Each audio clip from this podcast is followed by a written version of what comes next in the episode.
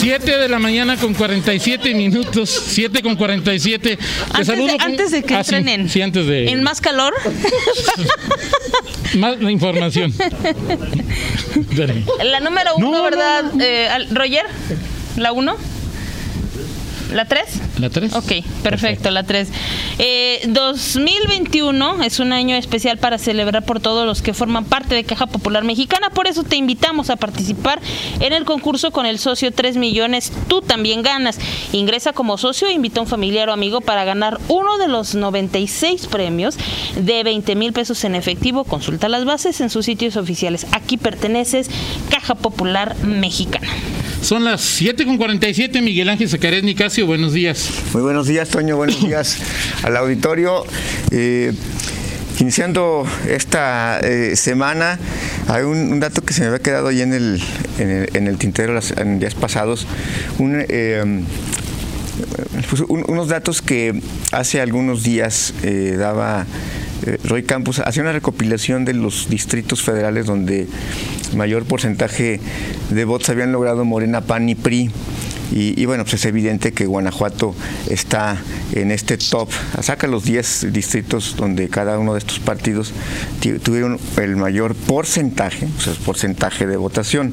Eh, y bueno, en el caso del PAN, de, en, el, su top 10 de los distritos federales, eh, están cuatro, cuatro de Guanajuato y todos, todos son de, de León. El distrito eh, con mayor porcentaje de voto para el PAN fue el 3 de León, eh, Guanajuato, en donde estuvo postulado eh, Luis Ernesto, eh, perdón, eh, Fernando. Fernando Torres Graciano.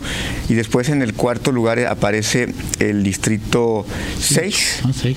donde está eh, Jorge Espadas. Jorge está en el 11. Jorge, entonces en el- en el 6, ¿quién está? Ah, este, Ana... Ana Esquivel. Ana Esquivel Arrona, y luego está en el 11, exactamente ahí, eh, Jorge Espadas, y está el quinto eh, distrito antes de Jorge Espadas, es- él está... eh, Espadas está en el 8 y en el 7 está eh, quien ganó en el quinto Héctor distrito, Jaime. Héctor Jaime Ramírez Barba. Es decir, cuatro de los 10 eh, eh, distritos federales con mayor porcentaje de votación son de, de- de Guanajuato, 66.1 el 3, em, se- 59.8 el 6. 57.2 el 5 y 56.2 el 11. En el segundo está Benito Juárez eh, de la Ciudad de México, una alcaldía. Chihuahua, Chihuahua está en el tercero, en el quinto está Santa Catarina de Nuevo León, en el sexto Aguascalientes, el distrito 3 de Aguascalientes, Aguascalientes, en el noveno eh, Santiago de Querétaro, el cuarto de Santiago de Querétaro y en el décimo San Nicolás de los Garza en Nuevo León esta recopilación. Y bueno pues es, es lógico por ejemplo que en el, en el equivalente en el caso de Morena pues sea que Tabasco es donde en, en el caso de, de Guanajuato son cuatro de los diez y en el caso de, de Morena son uno, dos, tres, cuatro, cinco de los diez son del estado de Tabasco, mientras que en el caso del PRI eh, es el, el- el mayor, el estado que mayor tiene, eh, que mayor porcentaje, perdón, Donde tiene candidato Donde con mayor ma- porcentaje de votos. ¿cuál crees que sea? Eh, Estado de México. Coahuila. Co- Ah, claro. Coahuila, Saltillo. pero ahora el PRI tiene el mayor, su mayor, el mayor porcentaje de voto para el PRI, ni siquiera superior al 40 el 50%, 49.9 en Saltillo, Coahuila. Eh, de hecho, el de Luis Ernesto Ayala, 66.1, pues debe ser uno de los más altos, si no es que el más no alto. lista, Perdón, ¿sí? este eh, otra vez Fernando Torres Graciano debe ser el más alto porque el mayor de Morena eh, lo logra con 65.2% en Villahermosa, Tabasco, el distrito número 4. Algunos números de la recopilación y simplemente, bueno, pues refuerzan la idea de, de cuántos, dónde está el, el estado con mayor presencia, con mayor fuerza de cada partido político y pues, los, Ahora los ese distrito porcentajes. 3 debe ser la octava, por lo menos la octava vez de las últimas 10, si no es que la novena de las últimas 10, en que es el distrito más votado para el PAN. Sí, sí, sí, sí. De, y- y- de los, y en los 300. Exacto, y, y además el- en estos 300 distritos efectivamente, y, y bueno, pues ahí no cabe de que un candidatazo, No, no, no, no, este, ¿no? O sea, digo, Fernando Torres ha sido ya, ya, ya fue- es No uno sé de si los con de- Ángeles. Ayala también fue de las más votadas o fue También ella fue del segundo 3. lugar. ¿Es? Bueno, es, es, es del 3. Sí, no, es ella 3, Héctor Jaime sigue siendo Ah, es que, es que Fernando Torres este, fue pluri, ¿verdad? Así es. Fue pluri y ahora va por mayoría. O sea, es- digo, a- a- a- a- técnicamente aplica como reelección, ¿no? ¿O no? Digo, Sí, claro, digo, o sea, es claro, o sea, es- el- como, como reelección, aun cuando haya sido de plurinominal en una, este, incluso, o sea, no, no sería lo mismo si hubiese sido primero de mayoría ahora plurinominal, porque de plurinominal, pues es de alguna manera, pues si entras en una lista, pero pues, prácticamente la, la propia lista te puede decir desde de antemano si tienes al- altas posibilidades de llegar o no. Por ejemplo, el primero en la lista plurinominal de, de diputados federales del PAN que manden a la a la licuadora global, pues sabemos que es Cincho. Claro. Sí, que de hecho ahorita están. Digo, eh, los primeros cinco de, podrías decir que de, De- PAN, PRI y Morena, los primeros cinco de cada circunscripción, Sí. puedes decir que van a entrar. y, y falta, y bueno, falta todavía justamente eso, saber quién va a entrar de los diputados eh, federales panistas en, el, en, la en las plurinominales. Román Cifuentes es el que está, pues, eh, cincho, y, y falta ver si llega. Hay otro, el segundo eh, es. ¿No? Sigue es Diana y luego Diana. el doctor Aguirre. Sí, Diana Gutiérrez es la que está pues todavía ahí a la espera de eh, pues la determinación de los eh, órganos eh, de los tribunales. Pero en este momento está o no está. Pues no sé, digo, yo he escuchado versiones de que sí y, Pero no hay un resultado no. del IEC, ¿no? Digo, perdón, del INE. Ajá. Que está o no está, no, No sé, te pregunto, es decir, supongo que el INE dijo los la- la- la- o, o todavía el INE no dice Bueno, yo la única consulta, no me he metido realmente así como, la única consulta que me dice es que estaban en el, eh, como en la línea, pues, este, habría que, habría que ver cuándo ya el INE lo hace oficial, no, no ubico la, la fecha, porque hay que recordar que los diputados federales inician el primero de septiembre, no como los diputados locales. Los diputados locales arrancan el, em, el 25 de septiembre, la Ajá. legislatura siguiente, pero la legislatura federal, hay que recordar, arranca el primero de septiembre, es decir, estamos a un mes y, y 10, 12 días de que la legislatura federal cambie y bueno, pues obviamente eh, habrá que estar pendientes si, eh, bueno, cu- cuántos entran de, de Guanajuato, eh, de- en cuanto a, las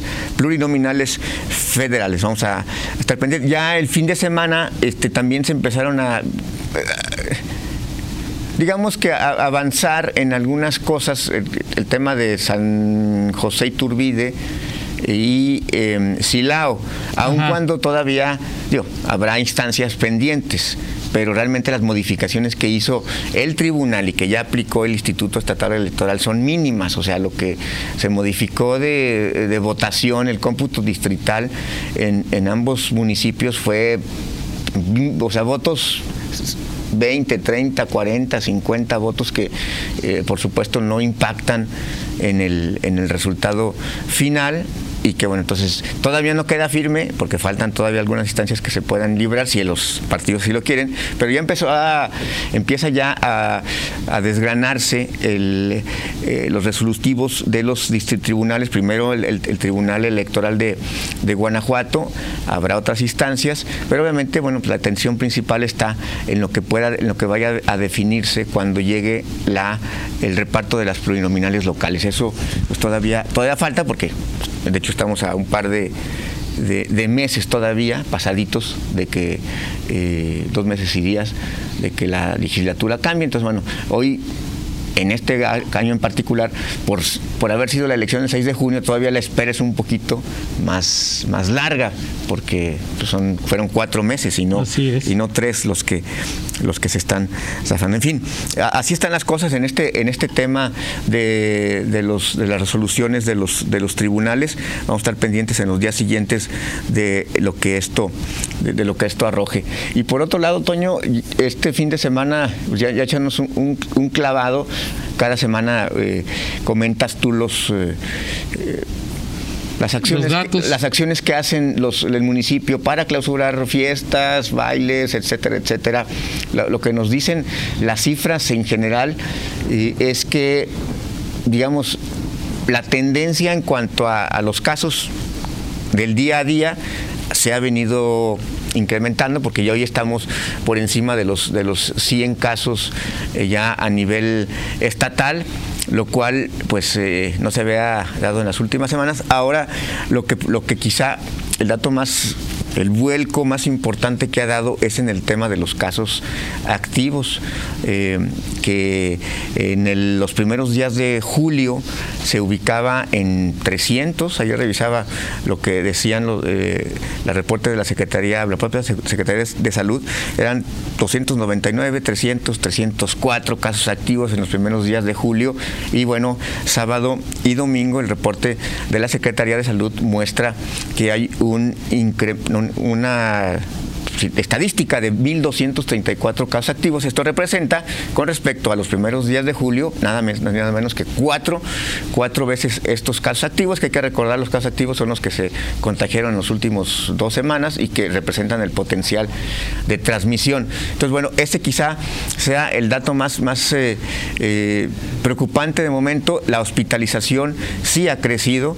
Eh, pero sobre todo ha sido muy intermitente en los hospitales eh, privados y en el ISTE, en el ISAPEC, eh, no ha superado todavía el, si no, mal registré la, revisión, el 10 por el 10%. Entonces, bueno, en, ese, en esos niveles se ven los efectos de las, de las vacunas, menos de, funciones, menos hospitalizaciones y sobre todo eh, pacientes en estado grave.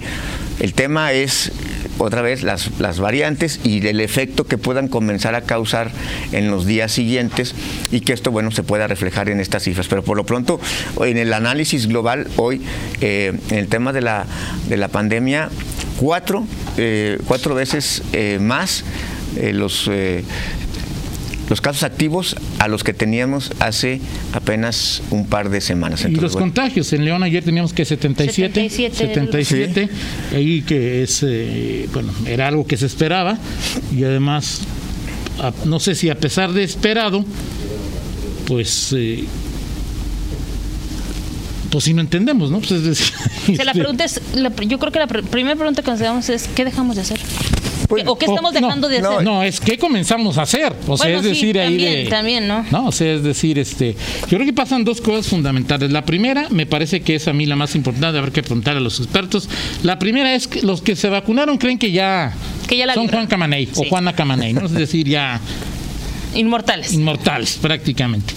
Y la segunda, pues este que al ver que ya los vacunados, que son los mayores, comienzan a tener una vida normal, pues los jóvenes y los niños también comienzan a, y eso va a ser en esa misma dinámica. Sí, lo decía Miguel, las graduaciones, este, viajes de fin de curso. Vacaciones. Vacaciones. Ahora, y el tema es justamente cuando ya de cara a lo que viene, el una de las decisiones más importantes en los siguientes, en el siguiente mes, mes y medio, pues va a ser el regreso a clases presenciales. El tema es que cada, si, esta tendencia se mantiene, porque además, digo, también hay que decir una cosa. Eh, los números fueron hace unas, hace un mes o hace tres semanas Cuando tan bajos, esto, sí. tan bajos que, que, es evidente que cualquier incremento pues se iba, se iba a notar. Ahora, conforme se acerca la, eh, va a ser una coyuntura interesante para las autoridades, conforme se acerque la, fecha, el 30 de agosto, pues eh, habrá. El análisis que eh, habrá habrá quienes digan oye no, no porque por qué van a regresarlas ahora el tema es vuelve a ser lo, mismo es decir este eh, luego a veces son los mismos quienes eh, criticamos el tema de regreso a clases. Oye a poco sí van a regresar a clases y el tema es la vida que cada uno lleva y las medidas que cada uno aplica y la movilidad que uno eh, tiene en su propia en su propia vida cotidiana. Habrá que ver, pero sí por lo pronto ahí están las, las, cifras, lo que dicen. Y lo, pero el tema, por ejemplo, es cuatro veces, lo platicamos en 50 minutos, cuatro veces más niños. Sí. O sea, los niños son los que se están contagiando de... Y jóvenes. Y jóvenes. Entonces es, pues, si vas a regresar o no vas a regresar. Y una pregunta, eh, por ejemplo, fíjate, estaba viendo el reporte del 30 de enero, ¿sí? Estamos en el pico importante de la pandemia. Eh, sí, estás hablando del... 192 contagiados. El 30 de enero fue 192 contagiados en León. Y bueno, alguien nos pregunta y lo platicamos. ¿Y cuántos ayer? 77. O sea, poco Pero hace 8 días 30%. Eran 44 y hace 15 días eran 5, ¿no? Sí. Bueno, vamos a ir a la pausa. y Esta pregunta que es interesante y creo que eh, ya se me perdió. Hola, pero el objetivo es no contagiar o no hospitalizaciones y defunciones o sea, ¿cuál es el objetivo ante la nueva realidad? Lo platicamos, en 50 minutos. 8 de la mañana con 2 minutos. Nos reportan, muchas gracias. Y ahorita está, está checando. Eh, tráfico en la salida a Silao, eh, en la salida a Silao, a la altura de los outlets, para que tome precauciones. Estamos checando, ahorita le decimos qué es lo que sucede en la zona. Perfecto, gracias. Vamos a la pausa y regresamos.